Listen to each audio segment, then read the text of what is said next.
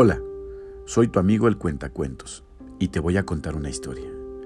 Y esta historia comienza así.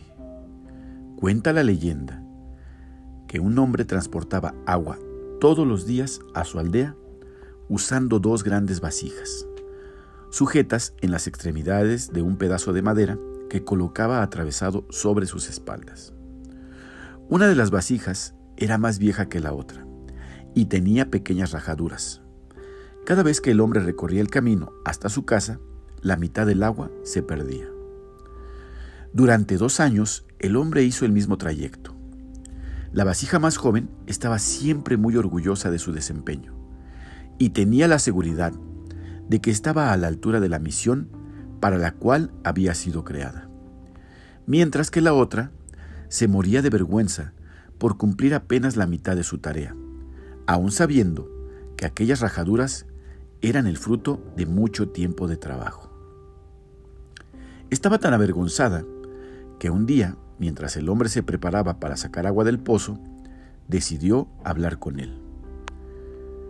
Quiero pedirte disculpas, ya que debido a mi largo uso, solo consigues entregar la mitad de mi carga y saciar la mitad de la sed que espera en tu casa. El hombre sonrió y le dijo, Cuando regresemos, por favor, observa cuidadosamente el camino. Así lo hizo. La vasija notó que por el lado donde ella iba crecían muchas flores y plantas. ¿Ves cómo la naturaleza es más bella en el lado que tú recorres? comentó el hombre. Siempre supe que tú tenías rajaduras y resolví aprovechar este hecho. Sembré hortalizas, flores y legumbres, y tú las has regado siempre. Ya recogí muchas rosas para adornar mi casa. Alimenté a mis hijos con lechuga, col y cebollas. Si no fueras como eres, ¿cómo podría haberlo hecho? Todos nosotros, en algún momento, envejecemos y pasamos a tener otras cualidades.